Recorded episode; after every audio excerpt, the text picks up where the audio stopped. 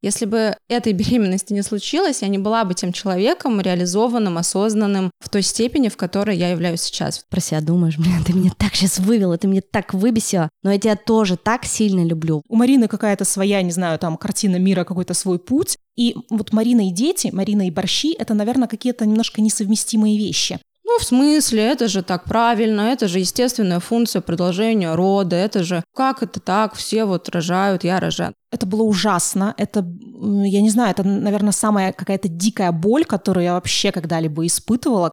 Она не начинает тебе рассказывать, блин, у меня столько инсайтов, ребенок такой классный, я с ним так расту, продвигаюсь, он мне там, не знаю, он для меня такой учитель. Она говорит, блядь, я так устала, мне так плохо, и мне хочется поспать.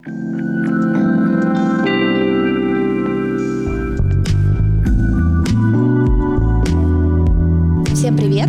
Это подкаст «Нормально же общались». Меня зовут Оля Микитайс. Я мама, женщина, практикующий подкастер, начинающий писатель. И мой подкаст для людей и про людей. Я приглашаю экспертов, психологов и просто неравнодушных людей обсудить то, что меня волнует. Как и любая девушка, я очень люблю украшения, а если это украшение дизайнерское со своей историей, то это уже особая магия помощью украшений мы не только раскрываем свой образ в полной мере, но и придаем ему шарм и изюминку. Поэтому друзьями этого эпизода стал главный универмаг современных дизайнерских украшений Poison Drop, Название универмага – тайный смысл. Poison не только яд, но и магия, шарм, которые дарят нам украшения. я с ними полностью согласна, ведь с акцентными сережками чувствуешь себя уверенней и без остановки получаешь комплименты. У ребят более 100 международных и российских брендов. Украшения можно найти на любой бюджет от 1000 рублей. Представляете, как это круто? Среди них Tous, Swarovski, MM6, Oscar de la Renta. MM6, кстати, моя любимая марка украшений. Я открыла для себя не так давно, и они стали основными в моей личной коллекции. По России доставка бесплатная, есть возможность примерки без выкупа, гарантия 6 месяцев.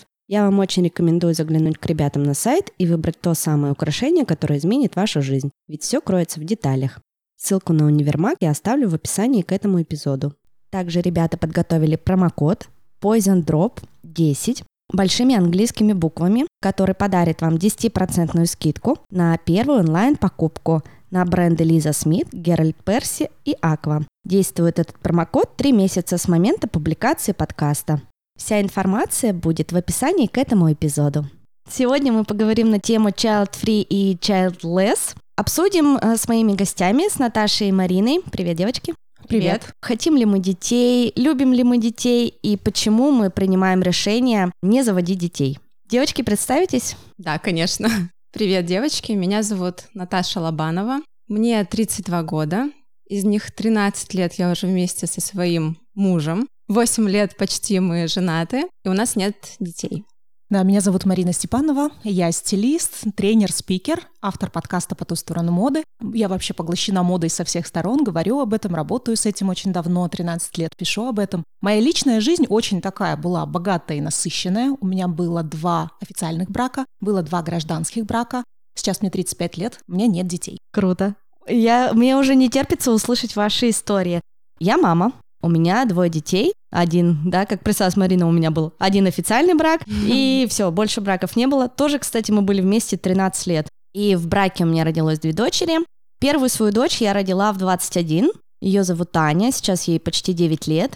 И на тот момент, когда она у меня родилась, это было такое спонтанное решение, совершенно необдуманное. Мой бывший муж очень любил детей, у него большая семья, и он мне все время капал так тихонечко, что типа вот, я так хочу детей, да так это будет классно.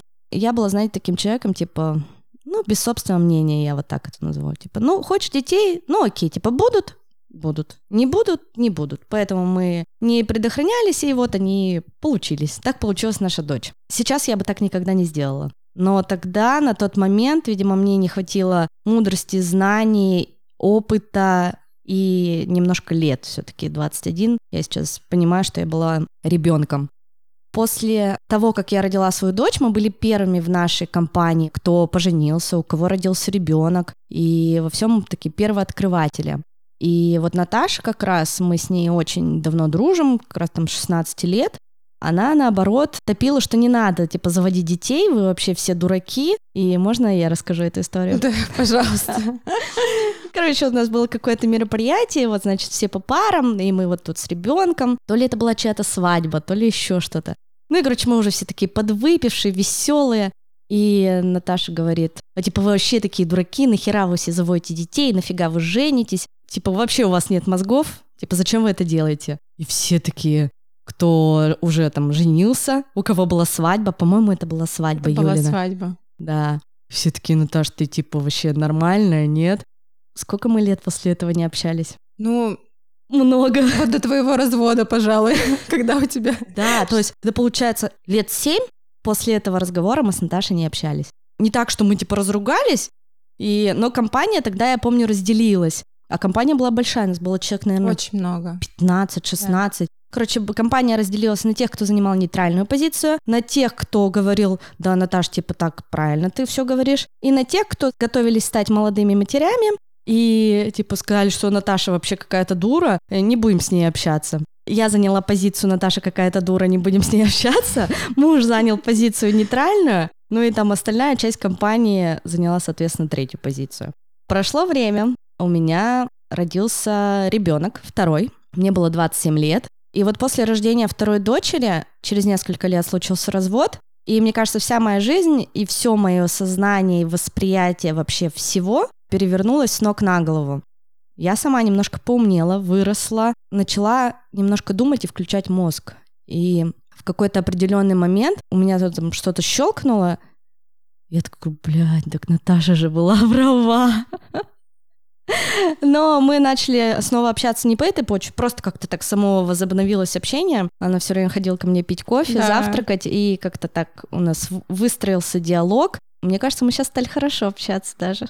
Это правда. Мы поддерживаем друг друга во многом. Да, Наташа, кстати, уже второй раз ко мне гостем пришла. До этого мы говорили про тело, про спорт, про бодипозитив, потому что Наташа занимается чем? Этим спортом и питанием. Спортом и питанием. Ты проводишь э, сопровождение, правильно? Да, сейчас я уже ушла в психологическое сопровождение людей, у которых есть сложности с расстройством пищевого поведения, сложности с питанием. И я получаю сейчас психоаналитическое образование, то есть из области такой больше приближенной к фитнесу и к спорту, я уже ушла больше именно в психологию. Ну, естественно, там, где психология питания, там и психология в принципе, потому что питание всегда очень сильно завязано на том, что у тебя в голове. Угу. Ну, очень круто. Я желаю тебе удачи в твоих начинаниях. Ты молодец.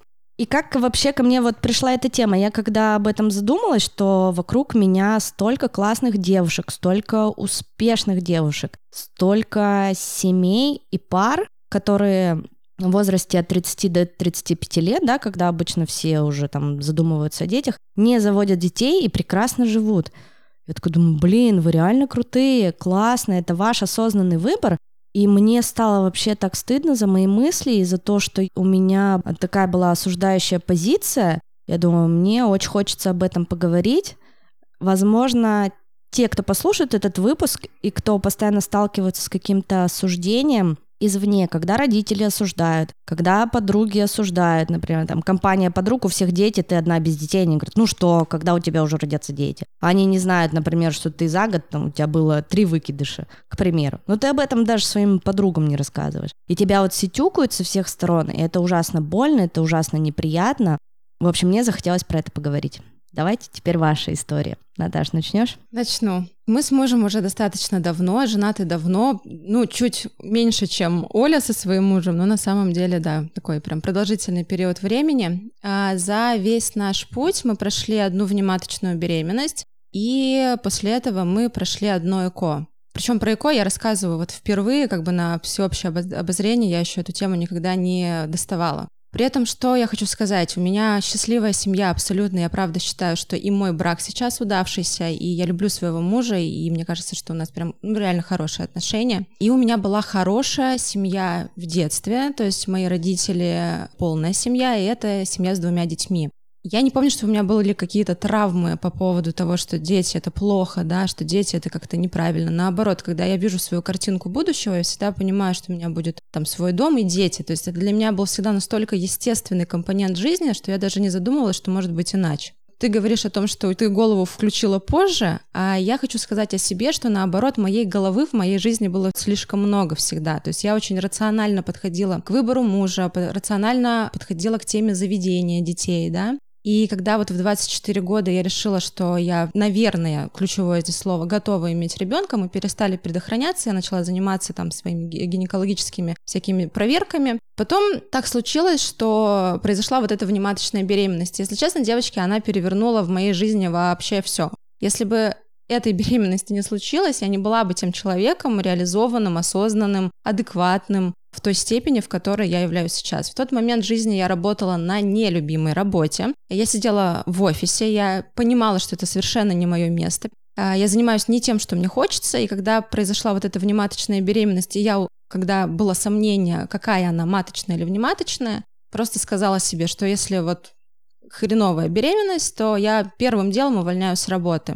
И вот здесь вопрос о том, насколько важна психологическая проработка каждого человека, это просто невозможно переоценить, потому что если бы эта идея ко мне пришла раньше, то даже самой проблемы со здоровьем, я уверена, у меня бы не было. То есть мой организм был настолько истощен от моего ну, непонимания своей жизненной цели, миссии, да, вообще своего места, что он просто не дал мне завести ребенка. И сейчас я благодарна, ну, не знаю, на миллион процентов, я рада, что со мной это все произошло, потому что это привело меня туда, где я нахожусь сейчас. Я занимаюсь офигенным любимым делом, я помогаю людям, эти люди дают мне обратную связь, я получаю признание. И вот это все для меня намного важнее тех каких-то мифических благ, которые я могла бы, возможно, получить от материнства. До сих пор я не могу себя отнести к категории child-free на 100%. Я сейчас отношусь скорее к категории childless, но со стопроцентным пониманием, что child-free — это неплохо. Если давать расшифровку, я просто не знаю, да. все ли знают, что такое child-free, childless. Давай разберем. Да, child-free — это люди, которые приняли осознанное решение о том, что они не хотят иметь детей, а childless — это те люди, которые не могут по тем или иным причинам, физиологическим или психологическим, завести ребенка. То есть сейчас я отношусь к категории человека, который по каким-то из этих двух причин не может завести ребенка. Но я думаю, что если мы говорим именно о психологических аспектах, не возможности завести ребенка, то здесь сто процентов будет подмешиваться вот эта тема child-free, потому что психологический childless — это как раз человек, который не может понять, зачем ему нужен ребенок. Я отношусь к категории людей, которые не могут понять, зачем ему нужен ребенок. Я задаю вопрос всегда всем тем, кто рожает, беременеет, на вообще вы это делаете? Мне толком еще никто не смог ответить из тех, кто является мамами, никто, ни один человек мне не смог ответить, зачем. То есть они мне все говорят, ну, в смысле, это же так правильно, это же естественная функция продолжения рода, это же, ну, как, как это так, все вот рожают, я рожаю. То есть адекватно зачем, я не, я не понимаю, что я могу приобрести взамен тому, что я вложу. А вложу я все, здоровье, время, силы. Деньги. Деньги, ну да, деньги. А, а, а, а зачем? да, если мне и так круто, я живу полной жизнью, мне реально классно. То, мне кажется, люди, у которых есть дети, они тебе так, типа, недоверчиво на тебя смотрят, ну, а я реально чувствую себя полноценной, счастливой. Возможно, потому что я не знаю, как еще может быть. Я не знаю, что вот это вот такое материнская любовь. Но по факту мне кайфово, и я не страдаю от того, что ребенка у меня нет. Ну, можешь меня спросить. Ну, давай, Оля. Зачем? Наверное, я смогла себе ответить на вопрос «Зачем?» Мне дети. Только став мамой? Нет, только недавно. То есть вот старшей дочери почти 9, младшей дочери почти 4. Если бы меня год назад спросили, зачем тебе дети, я такая, ну как бы в смысле зачем? Ну, ну вот просто там радость получать, там удовольствие. А сейчас я понимаю, что дети мне даны для того, чтобы я передала какие-то свои знания, какую-то свою любовь, дала новую жизнь другим людям, и мне приятно и радостно смотреть на то, как они развиваются, как они растут, как они вообще живут в этом мире, как они к нему приспосабливаются. Сравним с подкастом, да, ну с таким, с чем-то материальным. Вот я придумала подкаст неосознанно, создала его, на каких-то таких эмоциональных порывах начала его выпускать, вкладывать в него частичку себя, Потом немножко отошла в сторону через какое-то время, смотрю на него, и он такой сам побежал, и он сам что-то делает. понятно, что я принимаю какое-то участие, но он уже сам живет своей жизнью, а я смотрю на это со стороны и такая, блин, офигенно, круто, я же что-то такое приложила к чему-то там усилия, что-то создала. Да, было непросто, но теперь я смотрю и получаю от этого кайф, что что-то развивается, что-то растет. В общем, с помощью детей я поняла, что такое безусловная любовь. Я думала, что у меня любовь была там с моим мужем просто вообще до гроба, что мы всю жизнь будем вместе. Мы начали встречаться в 16. И то есть и вот этот вот дофаминовый скачок первой любви, он прошел там примерно года через три. Потом все просто пошло по накатанной. Потом родилась первая дочь, потом был совместный бизнес, потом была вторая дочь. Я много раз уже рассказывала, да, почему мы развелись, потому что я в 30 лет поняла, что как бы это не мой человек. То есть я не могу себе сказать, что я его люблю. Вот прям смотрю на него и говорю, блин, я тебя люблю. Вот ты там вот, вот что хочешь сделай, я тебя безусловно люблю. С детьми другая ситуация. На детей ты смотришь, они могут орать, реветь, блядь, выводить тебя из себя, топать ногами. Проходит там, ты бесишься, да, там раньше я могла на них прикрикнуть, там что-нибудь сказать, блин, вообще валите отсюда, пока я вас всех там не пришибла. А сейчас я просто молча, то есть у меня такой дзен какой-то выработался. Ну, окей, тебе типа что-то не нравится? Скажи нормальными словами, потому что когда ты кричишь, я ничего не слышу. Ну, она успокаивается, начинает изъясняться нормальными словами, подходит к тебе, извиняется. Говорит, мама, я тебя так сильно люблю. И ты такой, блин, про себя думаешь, блин, ты меня так сейчас вывела, ты меня так выбесила, но я тебя тоже так сильно люблю. Ты можешь стать любым человеком, ты можешь выбрать любую профессию, хоть кем угодно вообще, но я тебя буду любить безусловно. И вот дети мне подарили вот это вот э, состояние безусловной любви, когда ты любишь ни за что-то, ни почему-то, ни когда там тебе что-то дают. Обычно дети ничего не дают, кроме эмоций. Ну, по сути, они только берут, берут, берут до какого-то определенного момента, а ты просто любишь. Это звучит убедительно, но когда ты только в этом чувстве уже находишься. Да, а да. на предварительной стадии, когда ты думаешь над тем, вступить в это или не вступить, у меня так, да, почему я не могу себе сказать, что я полностью child free, потому что велик экспериментатор внутри меня, исследователь, и мне реально было бы интересно, что может из нас с мужем получиться, и будет ли моя жизнь такой же идеальной, мне казаться, если я ребенка заведу, и мой брак таким же идеальным. То есть исследовательское, да, но этого слишком мало для того, чтобы родилось вот это желание реально пойти и родить. Ты знаешь, мне кажется, оно приходит, это желание, как там у моих знакомых случилось, кто родил детей после 30 лет, просто в один щелчок. Типа они просыпались и понимали, блин, все, я поняла, я хочу ребенка, я готова, я в ресурсе. Это, кстати, очень важно, да? Я в ресурсе, я хочу рядом со мной тот партнер, от которого я хочу ребенка, и такой, чик, все. Ну вот этого, Ну, какая-то видимо, типа лампочка. да. Ну, у многих так, ну, я у кого спрашивала, ну, вот у кого родились дети, там, с 30 до 35 лет, у многих было именно так. Что, Марин, готова? Ну да, давайте я тоже расскажу. Вообще у меня такой темы внутри даже моего отношения к детям не возникало прямо очень-очень-очень долго. Я помню такой момент, когда я впервые словила, что я, наверное, не вижу детей своей основной жизненной программой. В принципе, мы же понимаем, что очень часто у девушек есть такая какая-то жизненная задача выйти обязательно замуж, родить детей, так они видят себя в будущем. Дело было на четвертом курсе. Я встречалась а, с молодым человеком. Мы планировали пожениться. Я тоже первый раз вышла замуж, мне был а, 21 год. И тогда я училась на одном курсе по личностному развитию. И мы проводили такое упражнение, типа, кем ты себя видишь через год, через 5 лет, через 10 лет. У нас была такая табличка, и мы должны были, ну, там, взять ручку и сами вот это вот дело написать. Через год я очень легко их там хорошо прописала, вообще без всяких проблем. Через пять лет, по-моему, тоже. И вот нужно было мне писать там через 10 лет. Во мне сыграл тогда стереотип, что ну через 10 лет, вот мне уже там сколько будет. Если тогда мне 20 было, то мне будет 30, а в 30 лет, значит, у меня должна быть квартира, муж, машина, дети. Вот все по полной программе. Я тоже из а, полной семьи, у нас тоже двое детей, как бы вроде бы все хорошо. И вообще каких-то предпосылок, что я должна как-то детей там ненавидеть или еще что-то, вообще никогда не было. Я просто не думала. А тут, значит, вроде программа сыграла, надо написать. Я беру ручку, пишу, у меня рука не пишет.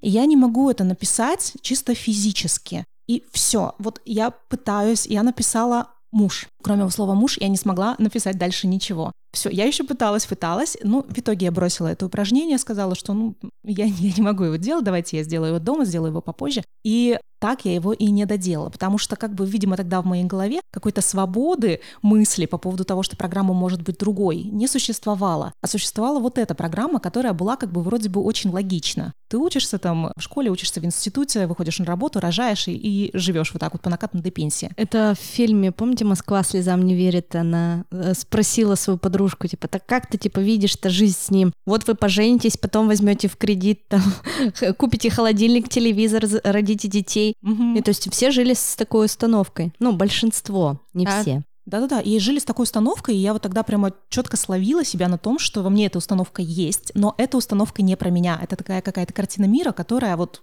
где-то отдельно. И, наверное, я этого не хочу. Я не думала об этом, ну, придет само, придет. И а, если относить себя к child-free или childless, я не отнесла бы себя ни к той, ни к другой категории. Потому что, ну, с одной стороны, child-free очень часто бывают негативно как-то настроены по отношению к детям, по отношению к матерям. Вот даже Наташа говорит, что да, высказывала какую-то свою позицию, что ну, типа нафига выражаете. В моем случае не было такого вообще ничего и никогда. Я совершенно спокойно отношусь к детям, совершенно нормально отношусь к матерям. Я как стилист очень часто работаю с а, девушками, которые стали матерями. У меня много многодетных клиенток. Я к ним отношусь очень хорошо матери и дети, они живут в какой-то параллельной реальности, и наши реальности как будто бы не сильно-то пересекаются. Это просто такая история, она как будто бы меня не касалась особо. А если говорить про какой-то мой личный опыт, мне повезло в том, что на меня никогда не давили родственники. Мне никогда не говорили родители, давай рожай, мы хотим внуков. Вот это какая-то, наверное, уникальная ситуация,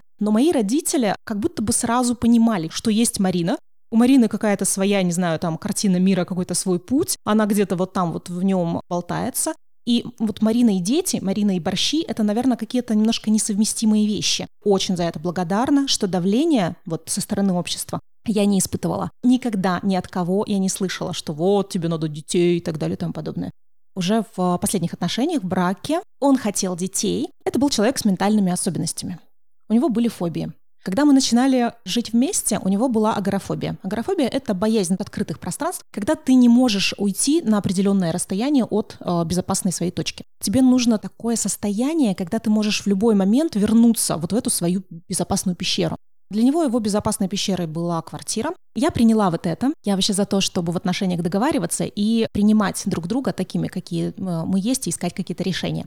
Он говорил, что он вылечится, и он много ходил к психологам. Он постоянно работал с психологами, и вроде бы все психологи говорили, что это достаточно легко лечится. Ну, и у меня на самом деле жила внутри надежда, что это все когда-то исправится. И вот мы поженились, и у нас зашел разговор о детях. И это было, наверное, впервые, да, это на самом деле было впервые в моей жизни, когда разговор о детях стал достаточно серьезно. И я тоже сдала все анализы, все проверила, все с моей стороны совершенно прекрасно. Грубо говоря, вот беги и рожай, все в порядке.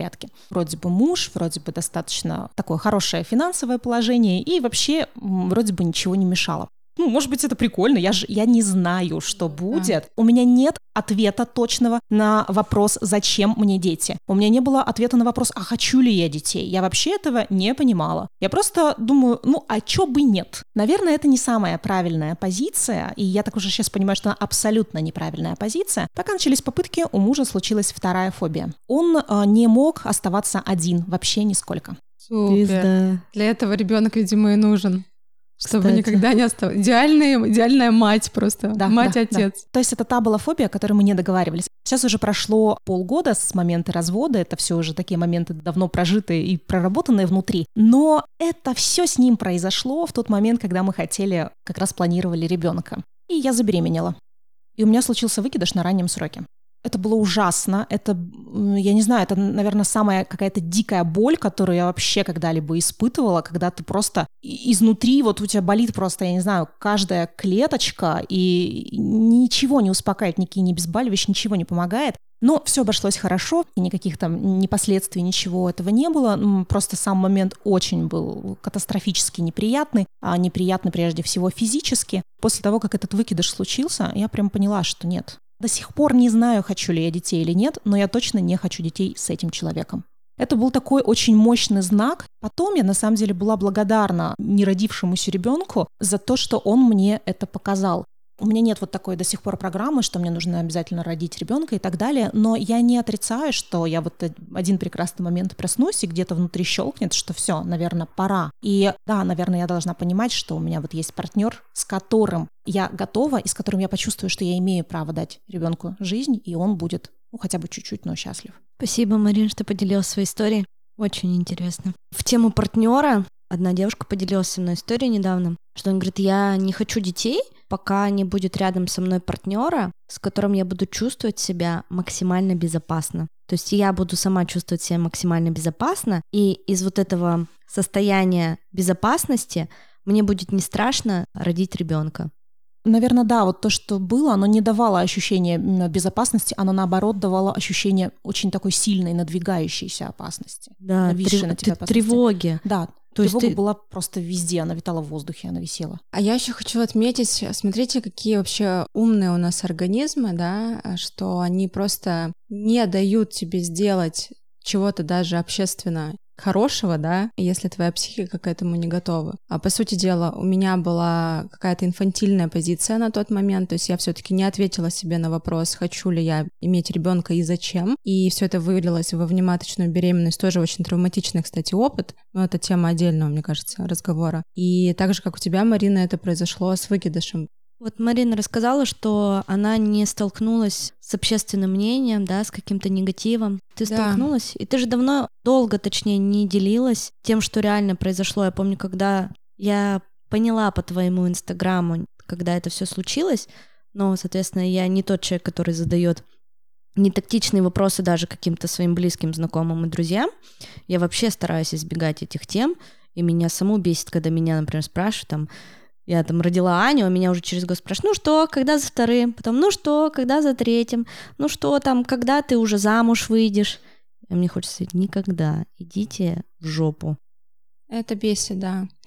Ну, ты меня хотела, да, на эту тему да, спросить? Да. На самом деле в психологии есть такое понятие, как общественный психологический возраст. Этот возраст, он предполагает тот период твоей жизни, когда социально правильно делать те или иные вещи. То есть в какой-то период времени мы идем в институт, в какой-то период времени мы должны родить, в какой-то период выйти замуж, умереть и так далее. То есть там, не знаю, купить квартиру, войти в ипотеку. И если вдруг ты начинаешь от этого общественного психологического возраста отклоняться, тебе сразу задают вопрос, что с тобой не так происходит, да?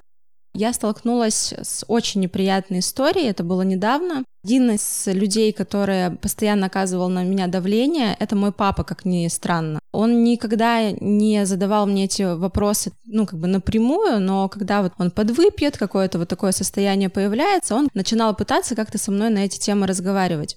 Мне действительно не хотелось рассказывать про то, что я там собираюсь делать икону. Вообще, какое это чье, чье дело. Я понимаю, что он за меня переживает, но это очень неприятно, даже если учитывать, что это твои родители, когда тебе что-то вот такие вот какие-то намеки начинают делать. Мне это очень не нравилось. Видимо, обсуждал когда-то это со своими друзьями, это очень сильно аукнулось на его 40 днях. Один чувак, прямо его друг, он просто набухался, 40 дней, да, как бы атмосфера вообще не очень приятная. Он начинает задавать вот эти вопросы, что вы не родили отцу внуков, понимаете?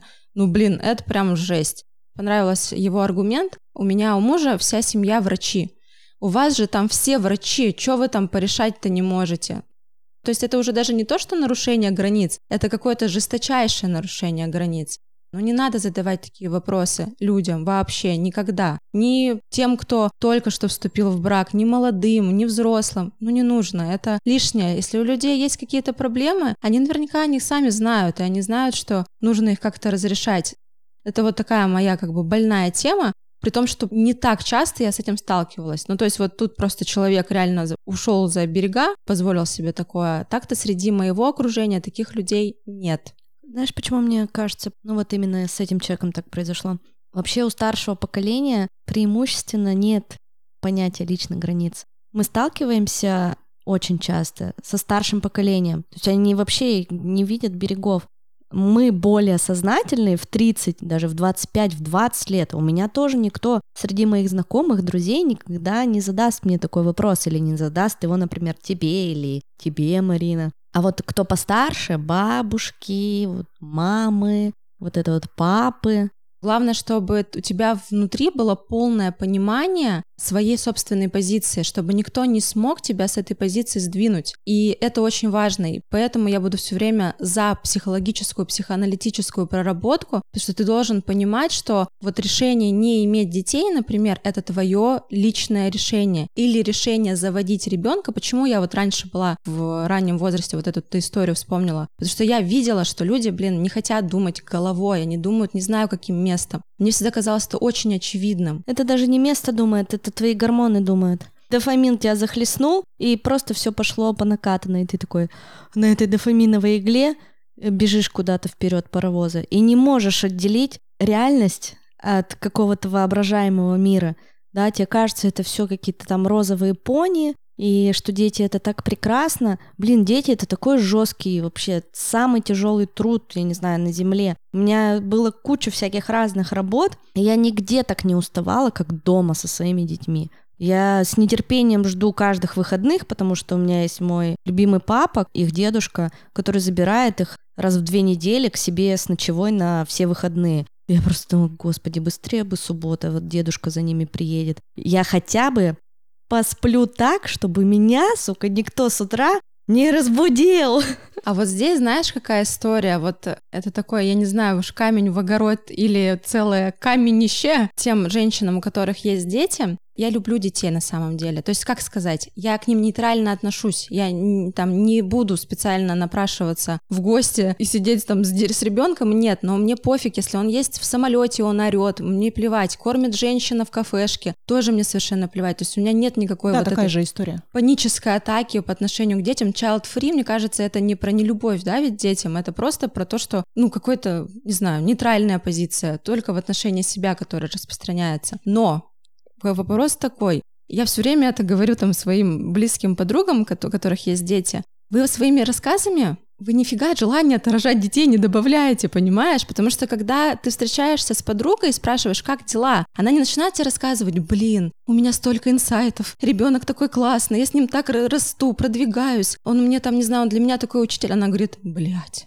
я так устала, мне так плохо, и мне хочется поспать. И, и ты такой, Ёб твою мать, а зачем, зачем мне это? Ну, нет же, нормально мне и так, я сплю хорошо, я люблю спать. Да-да-да. В этот момент я такая говорю себе, стоп, у тебя будет другой опыт. Ты другой человек, у тебя все будет хорошо, у тебя будет другой опыт. Но сначала я слушала и смотрела с открытыми глазами, потому что э, я же знаю, что эти подружки, они адекватные, но они такие же адекватные, как я. Значит, э, что-то может быть схоже. Но я себя вовремя останавливаю, говорю, что нет, у меня все будет круто, у меня все будет по-другому, никто не будет психовать. Ну, будет, ну, как бы все будет нормально. Не надо этого бояться, потому что вот такие истории, они тоже страха добавляют. Да. А один, одна из причин, почему child free не хотят иметь детей, это страх перед неизвестностью. Это офигенный страх, что ты не знаешь, что там будет завтра.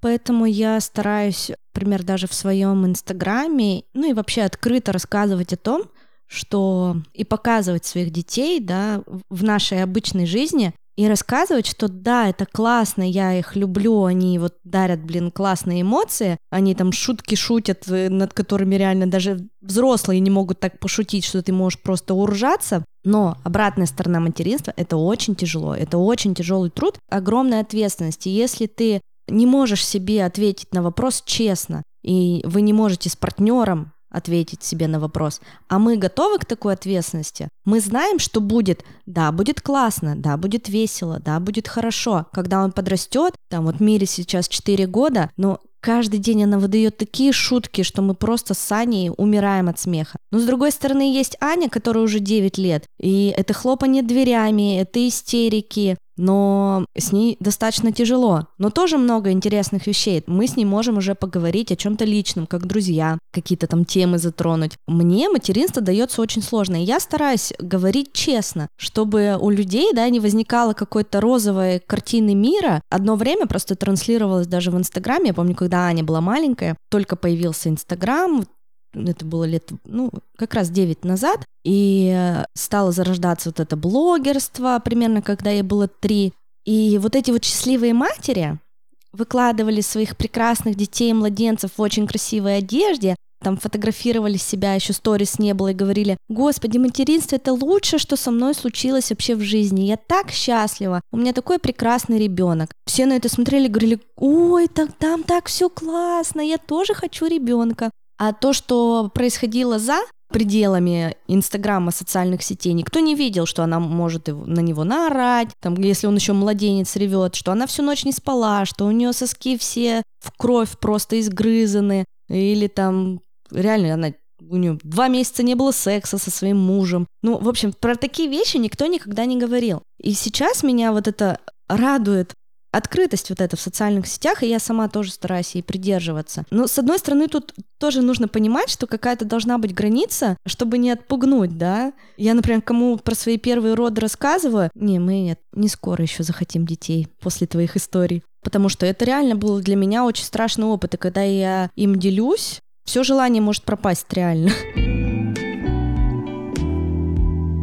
Хочешь рассказать, как после внематочной ты приняла решение ЭКО сделать? Да, слушай, расскажу. После внематочной прошел какой-то период времени, и я долго восстанавливала здоровье на самом деле. Вот если у тебя было без последствий, то у меня было пипец какими последствиями. Это и на лице у меня были жесткие высыпания, и гормональный фон весь скакал. И когда в более или менее равновесное состояние я пришла, я такая думаю, ну вот мы по-прежнему оставались вот в этой всей теме, что давай попробуем ребенка все-таки сделать. И я думаю, блин, само оно непонятно, как произойдет, нужно попробовать собрать все анализы. И когда я шла на ЭКО, у меня было состояние такое, знаете, я не понимала, правильно ли я поступок делаю.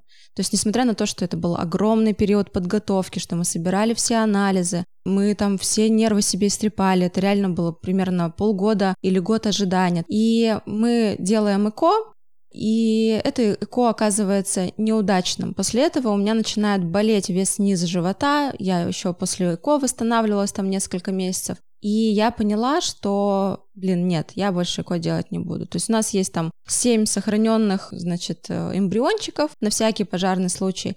Но тут я просто поняла, что либо это произойдет естественным путем, либо с моим сознанием что-то изменится. Потому что не дают, я не буду настаивать.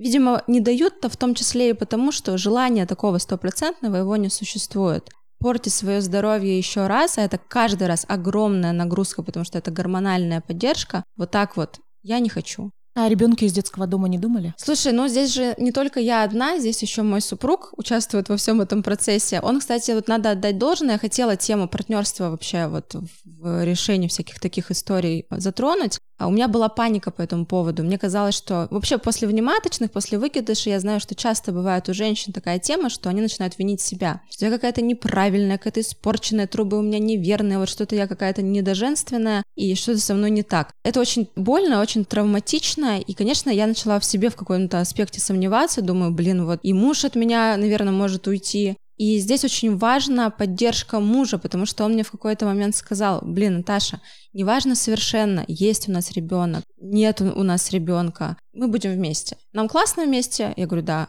Все супер у нас в жизни, да, мы идем в одном направлении, да, ну, значит, мы будем идти в одном направлении.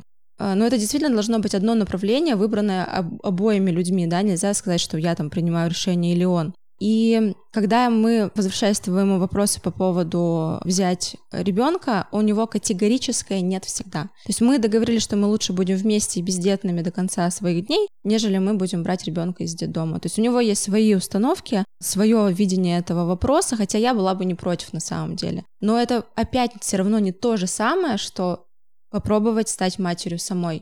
То есть, мне кажется, это там должно быть, если здесь должно любовь просто через край уходить, и ты должна захотеть ребенка, потому что ты разливаешься вся в этой благодати, то сколько должно быть любви по отношению к чужому ребенку, мне кажется, в разы больше, просто в разы больше. И, кстати, у меня есть классный опыт для тех, кто вот childless. Семья, тоже моих родителей, друзья, они было больше 40 лет, когда они просто взяли суррогатную мать. Оба они очень реализованные, очень финансово обеспеченные, но при этом у них есть дети, да, они, у них не получилось сами завести, но они приняли, а пришли точнее к тому, что им хочется все-таки иметь детей, и они взяли суррогатную мать. И мне кажется, что это еще раз подтверждает, что все зависит от тебя, от твоего желания. И когда перед тобой вот так вот открываются все двери, спадает вот этот уровень стресса, от того, что, возможно, ну, как бы ты не можешь иметь ребенка, да. У нас была совершенно другая ситуация как раз с бывшим мужем. Вот у вас, да, очень здорово, что вы решили быть вместе, несмотря на наличие или отсутствие детей. У нас была ситуация прямо противоположная, потому что для него иметь детей было принципиально. И это тоже, знаете, такая очень противная ситуация, когда, ну, я видела, что для него важна семья, важна жена, важны дети. И я не видела, перестала видеть себя в какой-то момент в этом мире как личность. Как будто бы я нужна была ему не как Марина, а я ему нужна была как жена и такая потенциальная мать его детей. А для меня же было принципиальным желание не иметь детей с учетом его вот этих вот всех особенностей. И мы договорились в один момент, что он продолжает лечиться у психотерапевтов, и если он сумеет побороть хотя бы частично, хотя бы выйти на прогресс. Тогда мы вернемся к этому вопросу. Он не сумел, прогресса никакого не было, был наоборот регресс, и вот этот вопрос у нас, соответственно, утих. И была такая точка, которая для меня была просто некой такой вишенкой на торте, после чего я решила, что все, надо, наверное, уходить оттуда. Он ходит мрачный, мрачнее тучи. Один день ходит мрачный, второй день ходит мрачный. Я уже в конце концов давай там за плечи трясти. Давай, что случилось? Давай, рассказывай. На разговор он вышел и сказал, я собрал семейный совет и решил, что буду усыновлять ребенка из детского дома. Я такая, семейный совет, он как бы меня не включает. Я как бы тут что просто, вот, вот что я в этой ситуации? Приложение какое-то Да-да-да, я, я, и мне тоже предстоит жить вот с этим приемным ребенком, и тебе одному его не дадут, его дадут нам как семье, мы все-таки женаты. Ты как бы и вообще не думал об этом поговорить прежде всего со мной. Он говорит, да что с тобой говорить, ты же не согласишься.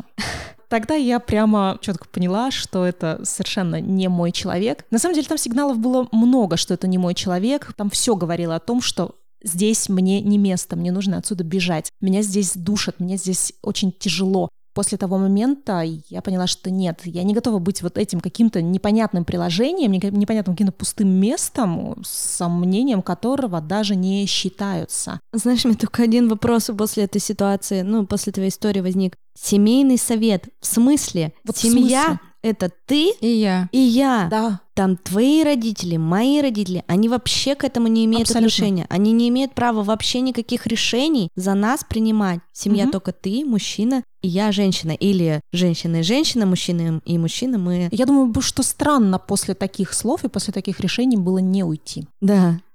И опять-таки хорошо, что это появилось все до появления ребенка, да, что Абсолютно. вы все это выяснили. Потому что что мы видим в большинстве случаев, что ну, как бы ребенок появляется уже у таких родителей, у незрелых, и они решают все свои психологические проблемы уже после того, как он есть. Сначала ребенок, а потом вопросики. Да. Угу. Хотя, конечно, идеальная семья, да, вот с точки зрения я и ты, она не предполагает, что потом в итоге после рождения ребенка все будет хорошо. Но хотя бы вы до сделали все, что можно. Потому что, да, развод, он может быть в любой момент. И до, и после.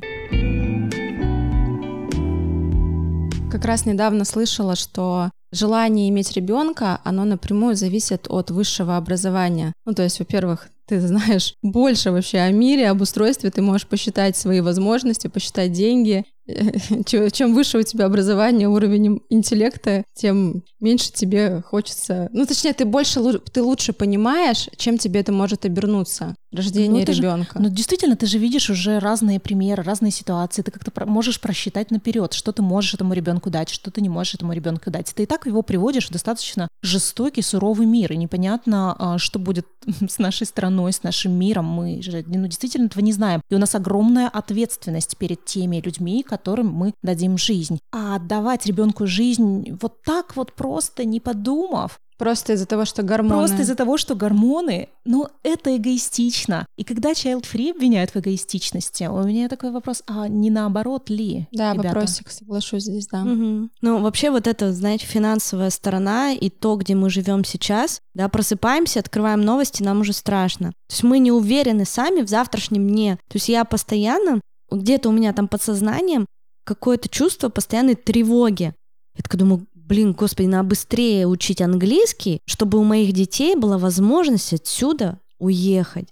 И типа, и вот как заводить детей, если мы не уверены в завтрашнем дне? Слушай, ну мне кажется, коронавирус вообще показал, что весь мир нестабилен. Мы не будем себя чувствовать безопасными. То есть наоборот, а, наша психика, она здорова только тогда, когда она может приспособиться к любым обстоятельствам. То есть гибкость нашей психики это ее, ну, в этом ее здоровье. Поэтому тут нужно чувствовать внутри какую-то все-таки свои какие-то опоры вне зависимости от внешнего мира. Ну, все может полететь в тартарары в любую секунду. Коронавирус это доказал более чем всем. И не все с этим справились, кстати. Но хотя бы какие-то опоры все равно важно чувствовать перед тем, как э, рожать. Или опору конечно. на семью, на свою семью, может быть, на родительскую семью, на стабильное свое финансовое положение. Конечно, мы не можем там предугадать, что будет в течение всех 18 лет, пока ребенок под нашим крылышком. Но хотя бы на первые это годы на что-то нужно опереться. Нужно сто процентов, и это будет разумный подход. Хотя и я знаю, что некоторые женщины, даже будучи в браке, они не рожают, потому что они чувствуют себя небезопасно с этим конкретным мужчиной. Им нужно ощущать, что они там в любой момент времени смогут денег заработать. А все-таки рождение ребенка это исключение себя из жизни, в том числе финансово. Здесь все-таки нужно доверять мужчине. Я думаю, нам надо с вами, знаете, лет через 10 встретиться, записать подкаст о том, как там эти child-free, которые там вот child-free-то были, они вообще как сейчас-то. Ну, мне кажется, это будет так прикольно, как трансформируется или не трансформируется мнение и ощущение, потому что все равно 32 — это 30, 32, 35 — это еще тот период, когда все еще возможно впереди.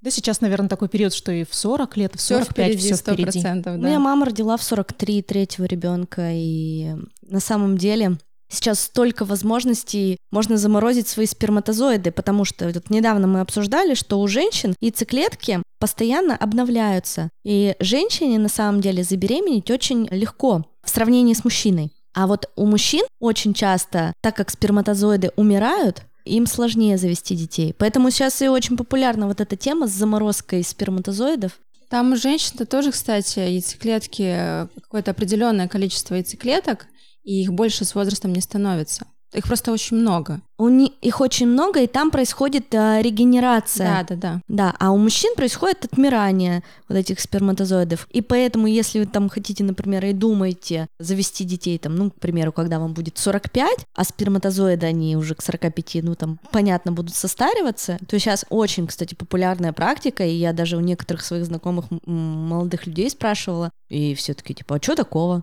Заморожу свои сперматозоиды, пока мне 25. И так, потом... верно, да. И потом мне будет 50, и я вдруг пойму, что я хочу детей, а вот мои свеженькие сперматозоиды. Молоденькие. Уже, да, молоденькие. У меня уже 7 эмбрионов прямо есть, я же говорю, но тоже монетизация. Это 1000 рублей в месяц, соответственно, это 12 тысяч рублей в год за хранение. Так что будьте готовы к тому, что придется не на пенсию откладывать 12 тысяч в год, а вот на хранение эмбрионов, например. Я бы хотела ответить на вопрос, да, что для меня дети сейчас я, наверное, ни, сек... ни на секундочку вообще в своей жизни, даже несмотря на то, когда мне было сложно, когда я не спала, у меня было куча бессонных ночей, тяжелые роды, короче, и все вот это вот вместе взято, я ни на секунду не пожалела о том, что они у меня есть, что у меня есть Аня, что у меня есть Мира, и на самом деле я очень счастлива и очень их люблю, но к другим детям я не очень хорошо отношусь. Не в плане, что типа я их не люблю, но я стараюсь с чужими детьми не контактировать. Поэтому мы не ходим на детские площадки. Я стараюсь избегать детских дней рождений, вообще на любые тусовки. Например, если мы приходим в кафе или в ресторан, я сажусь подальше от детской комнаты, Короче, я просто не люблю чужих детей. Ну вот так вот, не знаю, типа к своим детям, да, я отношусь хорошо. Я стараюсь им привить какие-то качества нормального поведения в обществе, чтобы они не бесили там других людей в самолете или еще где-то, потому что меня саму это раздражает. Но вот ничего не могу с собой поделать. Это тор, слезы, меня сразу начинает просто штормить. Со своими детьми нормально, у меня уже дзен. Но вот если я знаю, что мы пойдем куда-то, где будут чужие дети, я такая, я, пожалуй, откажусь. Вот, и я хотела сказать, что эта тема не про child free. То есть у тебя есть дети, но ты не любишь при этом чужих людей, детей. Людей. И это нормально, да, то есть нельзя обвинять в том, что child free — это люди, которые детей не любят, не разрешают женщинам кормить в общественных местах, ненавидят летать на самолетах, там, не знаю, с детьми. Нет, то есть это просто про личное дело каждого. И не надо вешать там ярлыки, все нормально. У каждого есть право думать и делать так, как он хочет. Ну, у каждого свой путь, какая-то своя ситуация да. в жизни, и когда мы позволяем людям быть такими, какие они есть, не осуждая, просто принимая их, то и нам и самим как-то легче да, жить становится. Да. Девочки, спасибо большое за ваши истории, за ваше мнение. Не экспертное. Мы здесь не выражаем в подкасте экспертное мнение. Мы только делимся своими историями, рассказываем, что было у нас в жизни и как мы к этому относимся. Поэтому только свое личное мнение. У каждого из вас есть своя голова на плечах, свое мнение, свои мысли. Поэтому всегда думайте своей головой. Подписывайтесь на подкаст на Apple подкастах, на Яндекс Музыке, на Castbox, а также на других альтернативных площадках. Оставляйте комментарии, звезды. В описании будет ссылка на промокод в универмаг Poison Drop на покупку украшений. Подписывайтесь на телеграм-канал, где я делюсь новостями о подкасте и не только. У меня есть страница в инстаграм Оля Микитай с маленькими буквами. Там я также очень активно рассказываю о том, как рождается подкаст, как рождается продюсерский центр. И вскоре мы ожидаем открытия студии в Санкт-Петербурге. Можно будет записывать подкасты там. Если вам хочется сделать вклад в развитие подкаста, то я оставлю ссылку в описании к этому эпизоду и ссылку на крауд-компанию. Всех обнимаю, берегите себя, берегите свое ментальное здоровье.